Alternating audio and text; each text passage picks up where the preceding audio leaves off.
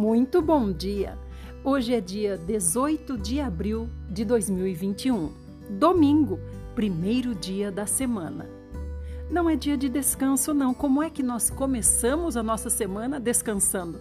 Seria como acordar e ir descansar. Hoje é dia de pelo menos programarmos a nossa super semana com Deus. Use a sua agenda. O salmo que o Senhor nos dá hoje é o 87. E nesse salmo está escrito assim: Colocada pelo Senhor no alto de seu santo monte, lá está a cidade de Jerusalém. A cidade que o Senhor mais ama entre todas as habitações de Jacó. Quantas maravilhas se contam a seu respeito, ó cidade de Deus! O Senhor diz: Entre os que me reconhecem, vou incluir Raabe e Babilônia, além da Filístia, de Tiro e da distante Etiópia, como se tivessem nascido em Sião. A respeito de Sião, as pessoas dirão: Todos estes nasceram em Sião, e o próprio Altíssimo fará dela uma cidade segura e feliz. Quando o Senhor registrar os habitantes da terra, escreverá ao lado de alguns nomes: Nascido em Jerusalém. E nos momentos de alegria, dançarão ao som da canção que diz: Sião é a fonte da nossa alegria e esperança. Provérbios 13, 11 o dinheiro que vem facilmente vai-se embora depressa, mas o dinheiro ganho com o suor do rosto acaba rendendo juros. Evangelho segundo Lucas, capítulo 19.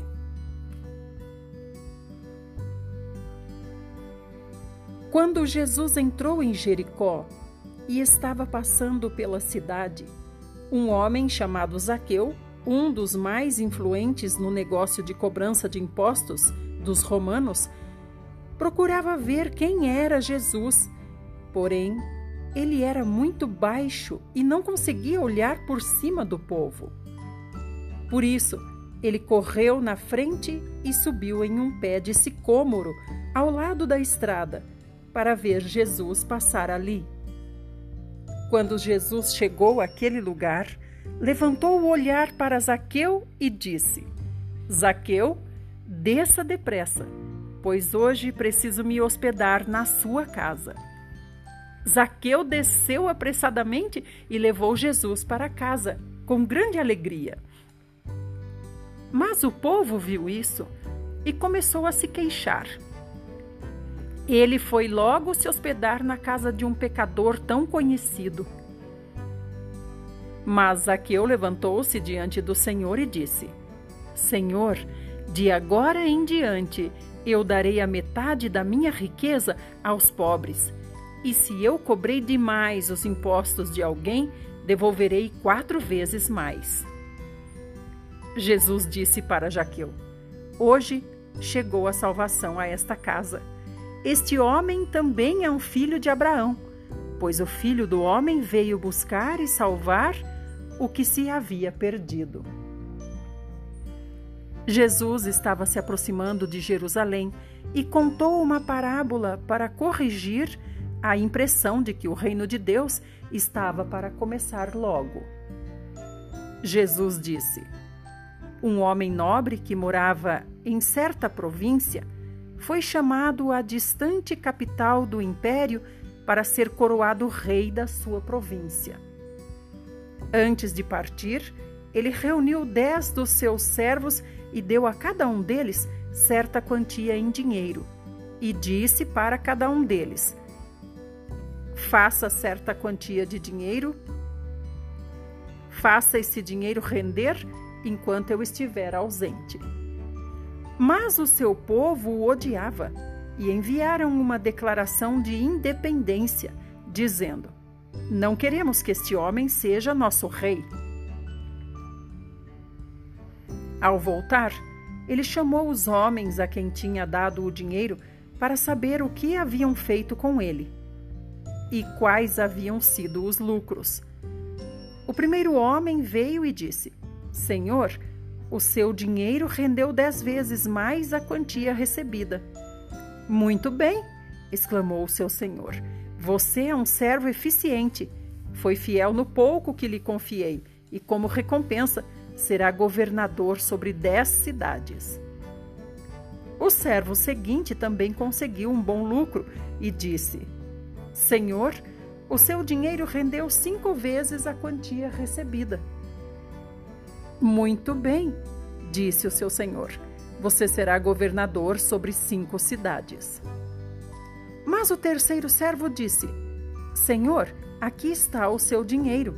Eu o guardei bem seguro, porque fiquei com medo do Senhor, que é um homem severo. Tira o que não é seu e colhe o que não plantou.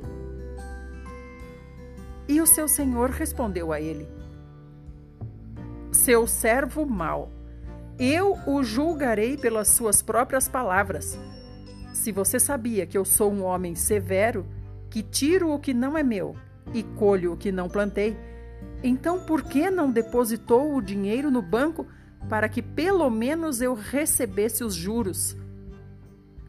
Assim, pois, voltando-se para os outros que se achavam ali, disse: Tomem o dinheiro dele e deem ao homem que ganhou dez vezes mais.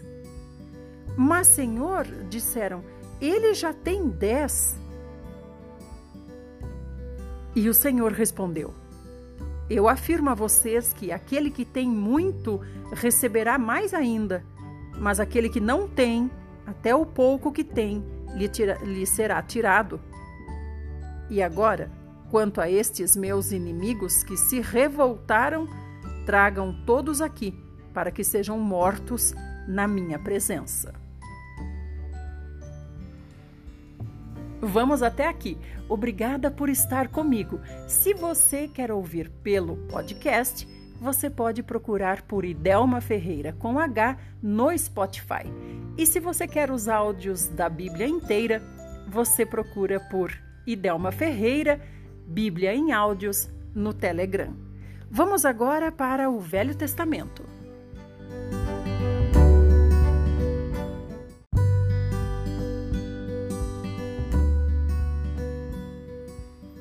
Estamos no livro de Josué e hoje capítulos 16, 17 e 18. O sorteio das terras distribuídas aos descendentes de José por grupos de famílias estendia-se desde o rio Jordão, em Jericó, a leste das águas de Jericó, atravessando o deserto e a região montanhosa até Betel. Depois seguia de Betel a luz depois a Atarote, no território dos Arquitas, descendo rumo oeste até a fronteira de Jaflete, até a fronteira de Bet-Oron Baixa, indo depois até Gezer, terminando no mar. Assim, os filhos de José, Manassés e Efraim receberam a sua herança. Este era o território de Efraim, de acordo com os grupos de famílias. A fronteira oriental começava em Atarote Adar, dali ia até Bet-Oron Alta e seguia para o mar. A fronteira norte começava no mesmo mar, seguia a leste de Micmetá, passando depois por Taanat Siló e Janoa, a leste.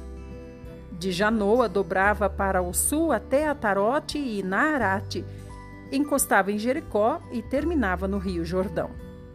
Seguindo para leste, a fronteira ia de Tapua ao ribeiro de Caná, terminando no mar. Essa foi a herança da tribo de Efraim, segundo os grupos de famílias. Efraim recebeu também algumas cidades do território pertencente à meia tribo de Manassés. Os cananeus de Gezer não foram expulsos e vivem até hoje no meio do povo de Efraim, mas são sujeitos a trabalhar como escravos. O sorteio das terras distribuídas à tribo de Manassés, filho mais velho de José, foi primeiro para os grupos de famílias chefiado por Maquir, filho mais velho de Manassés e pai de Gileade. Eles já tinham recebido Gileade e Bazã a leste do Jordão, porque eram guerreiros valentes. Também foi dado o território a oeste do Jordão aos grupos de famílias chefiadas por Abiezer, Eleque, Asriel, Siquém, Semida e Éfer, todos filhos de Manassés, filho de José. Contudo, Zelofeade, filho de Éfer, neto de Gileade, bisneto de Maquir, tataraneto de Manassés, não tinha filhos, somente cinco filhas. Seus nomes eram Maalá, Noa, Ogla, Milca e Tirza. Estas mulheres procuraram o sacerdote Eleazar, Josué, filho de Num, e os líderes de Israel e disseram: O Senhor ordenou a Moisés que nos desse uma herança junto com os nossos irmãos. Assim, de acordo com as ordens dadas pelo Senhor a Moisés, as cinco mulheres receberam herança entre os irmãos de seu pai. A tribo de Manassés couberam dez quinhões de terra, além do território de Gileade e Bazã, do outro lado do Jordão pois as descendentes de Manassés, assim como os filhos dele, receberam herança. O território de Manassés estendia-se para o sul, desde o limite da tribo de Azer até Micmetá, a leste de Siquém. Ainda para o sul, a fronteira ia de Micmetá até os moradores da fonte de Entapua. O território de Tapua era de Manassés mas a cidade de Tapua, situada na fronteira das terras de Manassés, pertencia à tribo de Efraim. Da fonte de Entapua, a fronteira de Manassés seguia a margem norte do ribeiro de Caná até o mar. Várias cidades situadas ao sul do ribeiro pertenciam à tribo de Efraim, embora localizadas no território de Manassés. As terras ao sul pertenciam a Efraim, do lado norte, a Manassés. O território de Manassés estendia-se até o mar. A fronteira norte de Manassés chegava até o limite do território de Azer e a fronteira leste com o território de Issacar. A meia tribo de Manassés recebeu também as seguintes cidades situadas nas áreas dadas a Issacar e a Azer: Bet-Sean, Ibleã, Dor, Endor, Taanac e Megido, com seus respectivos povoados, bem como a região dos Três Outeiros. Mas os da família de Manassés não conseguiram expulsar os moradores desses lugares, pois os cananeus teimavam em não sair. Mais tarde, quando os israelitas ficaram mais fortes, obrigaram os cananeus a trabalhar como escravos sem, porém, os expulsar de lá. Então as tribos de José, Efraim e Manassés procuraram Josué e perguntaram: Por que você nos deu apenas uma pequena parte de território repartido? Veja como o Senhor Deus abençoou e fez crescer a nossa tribo. Josué respondeu: Se a região montanhosa de Efraim não é suficiente, e se vocês acham que dão conta, podem derrubar as matas e limpar o terreno para vocês, do território dos ferezeus e dos refaíns. As tribos de José responderam: A região montanhosa não é suficiente para nós, e os cananeus que ocupam o vale de Bet-Sean e o vale de Jezreel possuem carros de ferro e são mais fortes do que nós. Mas Josué respondeu à tribo de José, a Efraim e a Manassés: Vocês formam uma tribo grande e forte. Vocês não terão apenas uma pequena parte. Certamente poderão derrubar as matas e viver lá. Tenho certeza de que vão ser capazes de expulsar mais tarde os cananeus dos vales, por mais fortes que sejam e por mais carros de ferro que tenham. Depois da conquista da terra, toda a Assembleia de Israel se reuniu em Siló para armar o tabernáculo. Porém, sete tribos de Israel ainda não tinham recebido a sua herança. Então Josué disse aos israelitas: Até quando vocês vão ficar parados em vez de avançar e conquistar a terra que o Senhor, o Deus dos seus pais, deu a vocês? Escolham três homens de cada tribo para que se preparem, percorram a região, examinem a terra e façam um mapa do território prometido a cada tribo, e depois voltem para mim. Os enviados farão um mapa dividindo o território em sete partes. Judá ficará em seu território ao sul e a tribo de José em seu território ao norte. Vocês demarcarão a terra em sete partes e depois trarão para mim a sua descrição. E eu farei um sorteio na presença do Senhor, o nosso Deus, para ver qual parte ficará com qual tribo. É bom lembrar também que os levitas não receberão nenhum território, eles são sacerdotes do Senhor. O que é a melhor herança? As tribos de Ruben, Gade e a meia tribo de Manassés já receberam a sua herança no lado leste do Jordão, de acordo com a promessa feita por Moisés, servo do Senhor. Quando os homens escolhidos para essa tarefa partiram a fim de mapear a terra, Josué deu as seguintes instruções: Percorram a terra e façam uma demarcação dela. Depois voltem e eu farei um sorteio para vocês em Siló perante o Senhor. Os homens foram e fizeram a tarefa pedida. Demarcaram o território inteiro, dividindo-o em sete partes, e fizeram listas das cidades de cada parte num livro. Depois voltaram a Josué, ao acampamento em Siló, no tabernáculo de Siló. Josué fez um sorteio na presença do Senhor e distribuiu as terras para cada tribo. A parte de terras dada por sorteio aos grupos de famílias da tribo de Benjamim ficava entre as tribos de Judá e de José. A fronteira norte começava no Rio Jordão, seguia para o norte de Jericó, dirigia-se depois na direção oeste, através da região montanhosa e do deserto de Bet-Aven. Dali a fronteira ia para o sul até Luz, também chamada Betel, e continuava descendo até Atarote Adar, situada na região montanhosa ao sul de Bet-Oron Baixa.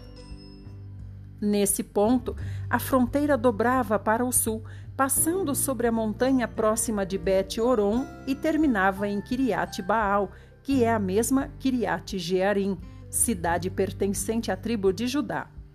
Esta era a fronteira ocidental.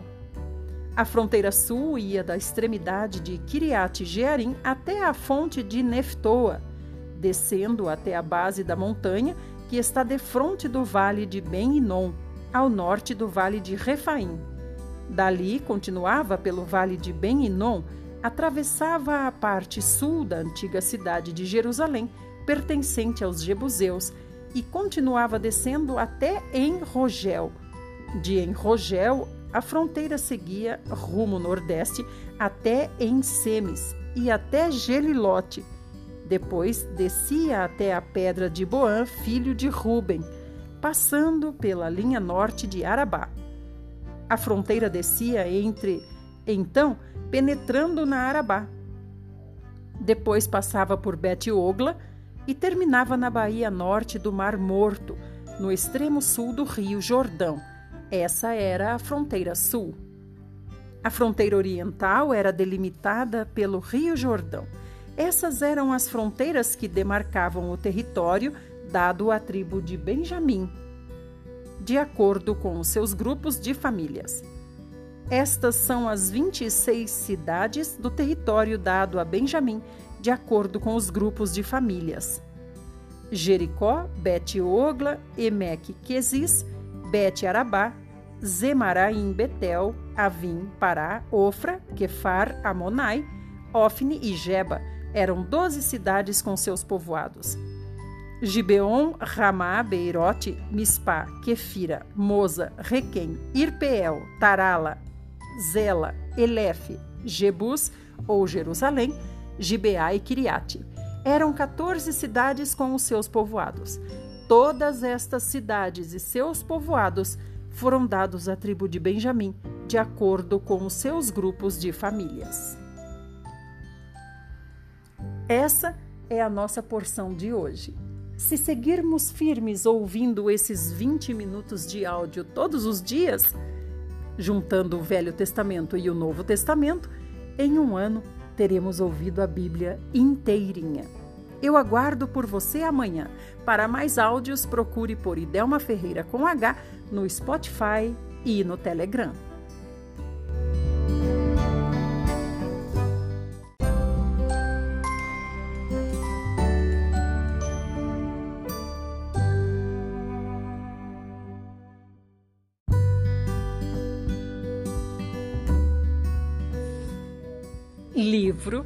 Fundamentos do Lar Cristão. Você pode ser mais feliz em família.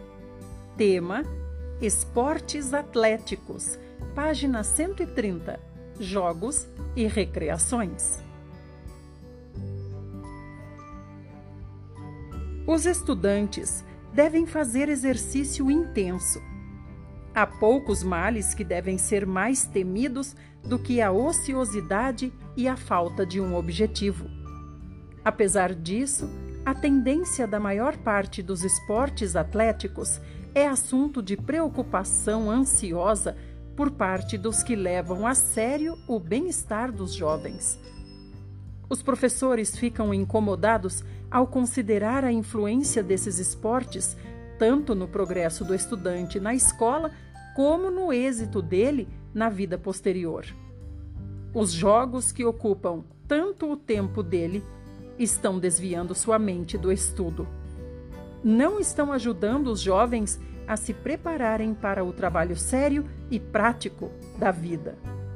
Sua influência não leva ao refinamento, à generosidade ou à verdadeira masculinidade.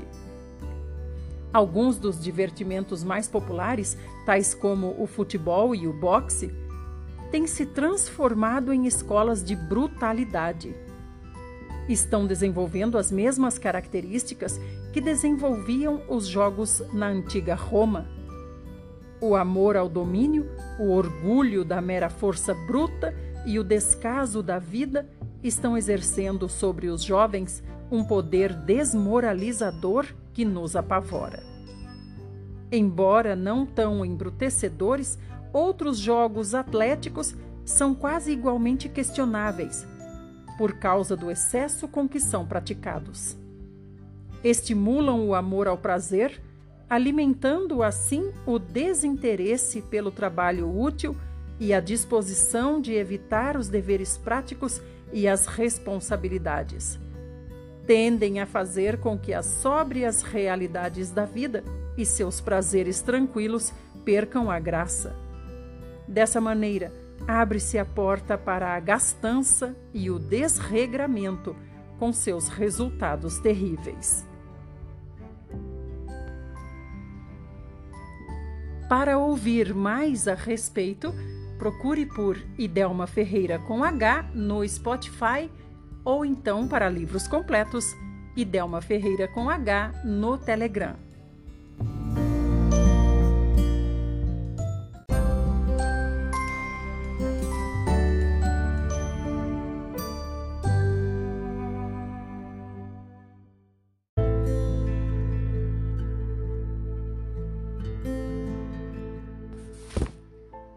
Livro O Grande Conflito Acontecimentos que mudarão o seu futuro. Tema: Guerra entre Satanás e o homem. Página 287. Porei inimizade entre ti e a mulher, entre a tua descendência e o seu descendente. Este te ferirá a cabeça, e tu lhe ferirás o calcanhar. Gênesis 3,15 esta inimizade não é natural. Quando o homem transgrediu a lei divina, sua natureza se tornou má, em harmonia com Satanás. Anjos decaídos e homens ímpios se unem em desespero, desesperado companheirismo. Se Deus não tivesse se interposto, Satanás e o homem teriam entrado em aliança contra o céu e toda a família humana teria se unido em oposição a Deus. Quando Satanás ouviu que existiria inimizade entre ele próprio e a mulher, e entre a sua semente e a semente dela, tomou conhecimento de que, de alguma forma, o homem seria habilitado a resistir ao seu poder. Cristo implanta no homem a inimizade contra Satanás. Sem esta graça que converte a este poder renovador, o homem continuaria como servo sempre pronto a executar as ordens de Satanás. Mas o novo princípio que opera na alma gera conflito. O poder que Cristo outorga habilita o homem a resistir ao tirano. Aborrecer o pecado, em vez de amá-lo, evidencia a operação de um princípio inteiramente do alto. O antagonismo que existe entre Cristo e Satanás revelou-se de maneira flagrante na recepção que Jesus teve. A pureza e santidade de Cristo suscitaram o ódio dos ímpios contra ele. Sua vida de renúncia era uma perpétua reprovação a um povo orgulhoso e sensual.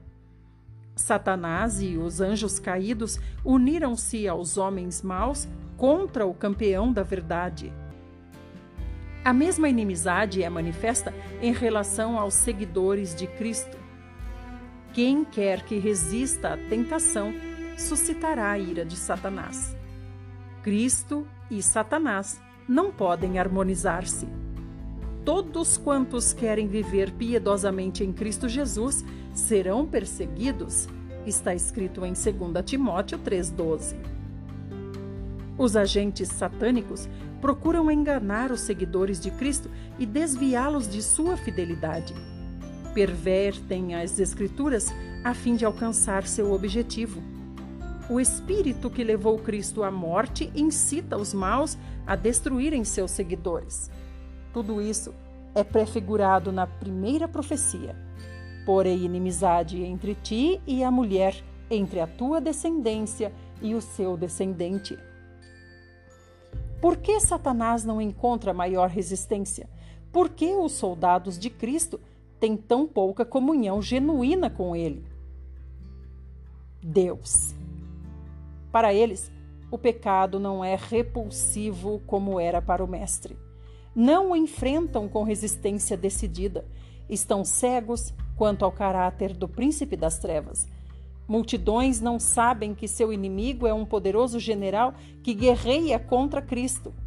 Mesmo entre os ministros do Evangelho, existe ignorância quanto à sua atividade.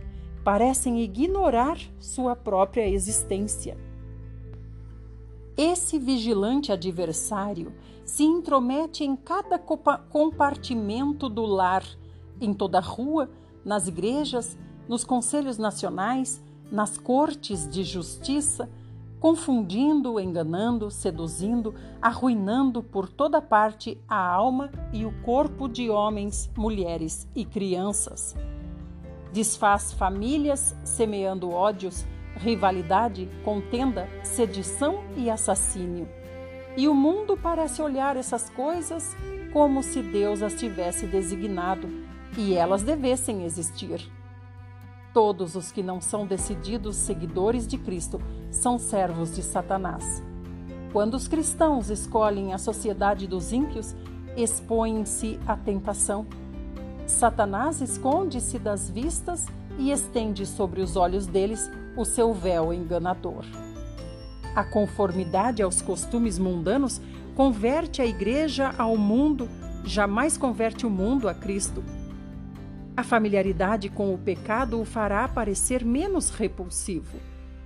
Quando, no caminho do dever, somos levados à prova, podemos estar certos de que Deus nos protegerá, mas, se nos colocamos sob tentação, mais cedo ou mais tarde, cairemos. O tentador atua frequentemente com muito êxito por meio daqueles de quem menos se suspeita estarem sob seu controle. Talento e cultura são dons de Deus, mas quando estes afastam a pessoa de Deus, tornam-se um laço. Muito homem de intelecto culto e maneiras agradáveis são ou não passam de um instrumento polido nas mãos de Satanás. Jamais nos esqueçamos da inspirada advertência que soa através dos séculos, chegando ao nosso tempo, que está em 1 Pedro 5:8 e Efésios 6:11. Sede sóbrios e vigilantes. O diabo, vosso adversário, anda em derredor, como leão que ruge, procurando alguém para devorar. Revestivos de toda a armadura de Deus, para poderdes ficar firmes contra as ciladas do diabo. Nosso grande inimigo está preparando hoje a sua última campanha. Todos os que seguem a Jesus estarão em conflito com este adversário. Quanto mais aproximadamente o cristão imitar o modelo divino, tanto mais certo fará de si um alvo para os ataques de Satanás. Satanás assaltou a Cristo com as suas mais cruéis e sutis tentações. Porém, foi repelido em todos os conflitos. Aquelas vitórias nos tornam possível vencer. Cristo dará forças a todos os que a busquem. Sem o consentimento próprio, ninguém poderá ser vencido por Satanás. O tentador não tem poder para governar a vontade ou forçar a alma a pecar. Pode causar angústia, mas não contaminação. O fato de Cristo ter vencido deve incutir em seus seguidores a coragem para combater na peleja contra o pecado e Satanás. Obrigada por ouvir.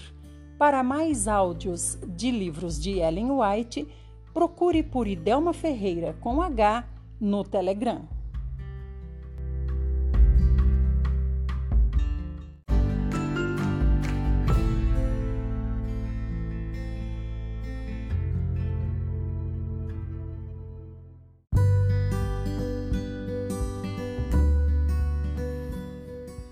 Livro Lições para o Viver Cristão. Tema: Perdão e Restauração. Página 181.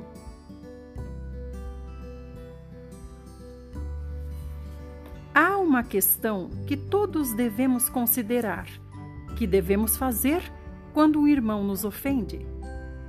Que fazer quando não fomos nós que ofendemos os outros, mas os outros que nos ofenderam. Quando examinamos as três passagens da palavra do Senhor, acima referidas, percebemos que não devemos somente perdoar um irmão que nos ofendeu, mas também que devemos restaurá-lo. Primeiro, consideraremos a questão do perdão. O perdão é uma exigência Mateus 18, 21 e 22 diz: Então Pedro, aproximando-se, lhe perguntou: Senhor, até quantas vezes pecará meu irmão contra mim e eu lhe hei de perdoar? Até sete vezes? Respondeu-lhe Jesus: Não te digo até sete vezes, mas até setenta vezes sete. Lucas 17, 3 e 4 diz: Acautelai-vos. Se teu irmão pecar, repreende-o, e se ele se arrepender, perdoa-lhe.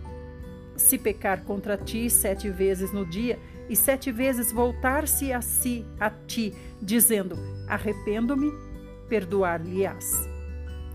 Os versículos em Mateus dizem que devemos perdoar um irmão setenta vezes sete, e não somente sete vezes. Os versículos em Lucas dizem que temos de perdoar um irmão que, tendo pecado contra nós sete vezes no dia, se arrependa e venha a nós sete vezes. Seja seu arrependimento genuíno ou não, se ele se arrepender, precisamos perdoá-lo. Não é de nossa responsabilidade o fato de ele estar ou não sendo verdadeiro. Temos de perdoá-lo. Sete vezes não é demais, mas sete vezes ao dia não é tão incomum. Suponhamos que a mesma pessoa faça a mesma coisa para você sete vezes no dia e que ela diga sete vezes ao dia que pecou contra você. Você acreditaria que essa confissão é verdadeira? É possível que você pense que ela esteja confessando da boca para fora. É por isso que Lucas 17,5 diz: Então disseram os apóstolos ao Senhor: Aumenta-nos a fé. Eles sentiram que isso era uma dificuldade para eles. Para eles era inconcebível que um irmão pudesse ofender alguém sete vezes ao dia e então voltar e se arrepender sete vezes. Eles não conseguiam acreditar nisso e então disseram: Senhor, aumenta-nos a fé. Mas os filhos de Deus devem perdoar mesmo se lhe pedirem que o façam sete vezes ao dia. Quando um irmão peca contra você, você não deve guardar isso contra ele. O Senhor prossegue. Por meio de uma parábola em Mateus 18, 23, 27, ele diz: Por isso, o reino dos céus é semelhante a um rei que quis ajustar contas com os seus servos e, tendo começado a ajustá-las, trouxeram-lhe um que lhe devia dez mil talentos. Não tendo ele, porém, com o que pagar, ordenou o Senhor que fosse vendido ele, a mulher, os filhos e tudo quanto possuía, e a dívida fosse paga.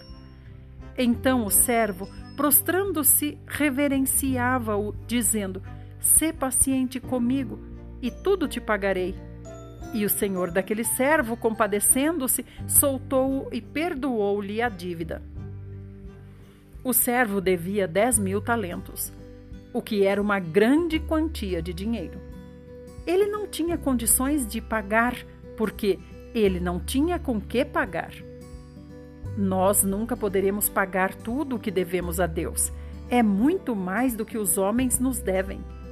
Uma vez que um filho de Deus chega a uma avaliação adequada de sua dívida com Deus, ele generosamente perdoa o que seu irmão lhe deve. Quando nós esquecemos a imensidão da graça que temos recebido de Deus, nós nos tornamos impiedosos para com os outros. Precisamos ver o quanto devemos a Deus, a fim de podermos ver como é pouco o que os outros nos devem. O servo não tinha meios de pagar e seu senhor ordenou-lhe que fosse vendido ele, a mulher, os filhos e tudo quanto possuía e que a dívida fosse paga. Na verdade, mesmo que ele vendesse tudo o que tinha, ainda não poderia pagar tudo. Então o servo, prostrando-se, reverenciava-o, dizendo: Sê paciente comigo e tudo te pagarei. É difícil para o ser humano entender claramente o que é graça e o que é evangelho. É comum ele pensar que, embora não possa pagar sua dívida hoje, um dia poderá. Talvez ele não consiga pagar hoje, mas o fará um dia. Nesses versículos, no entanto, vemos um servo que, mesmo vendendo tudo o que tinha, não teria o suficiente para pagar. Ele disse: Sê paciente comigo e tudo te pagarei. Sua intenção era boa. Ele não estava tentando escapar da sua dívida, estava apenas pedindo mais tempo ao Senhor. Ele pretendia pagar tudo. Esse pensamento só pode vir de quem não tem conhecimento da graça. E o senhor daquele servo, compadecendo-se, mandou-o embora e perdoou-lhe a dívida. Isso é o Evangelho. O Evangelho não é Deus trabalhar por você de acordo com o seu pensamento. Talvez você ore: Senhor, sê paciente comigo e tudo te pagarei. Entretanto, o Senhor não responde dizendo: pague hoje o que você tem e pague o resto depois. O Senhor perdoou toda a sua dívida. As orações e pedidos dos homens não chegam nem perto da graça do Senhor. O nosso Senhor trabalha por nós e responde à nossa oração de acordo com o que ele tem.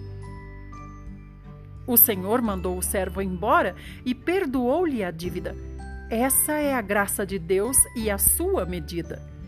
Qualquer pessoa que peça graça a receberá de Deus, mesmo que seu conhecimento de graça seja limitado.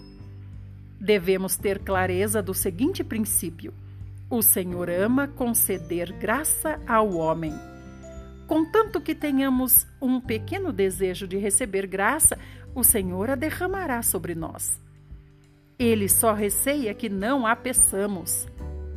Logo que uma pessoa tenha uma pequena esperança e abra sua boca para dizer: Senhor, sê gracioso para comigo, o Senhor derrama sua graça a ele.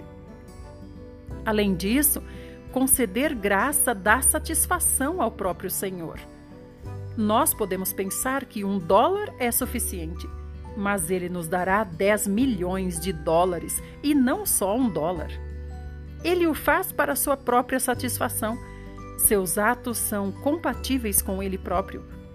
Nós aceitaríamos um dólar, mas Deus não consegue dar a alguém uma quantia tão insignificante.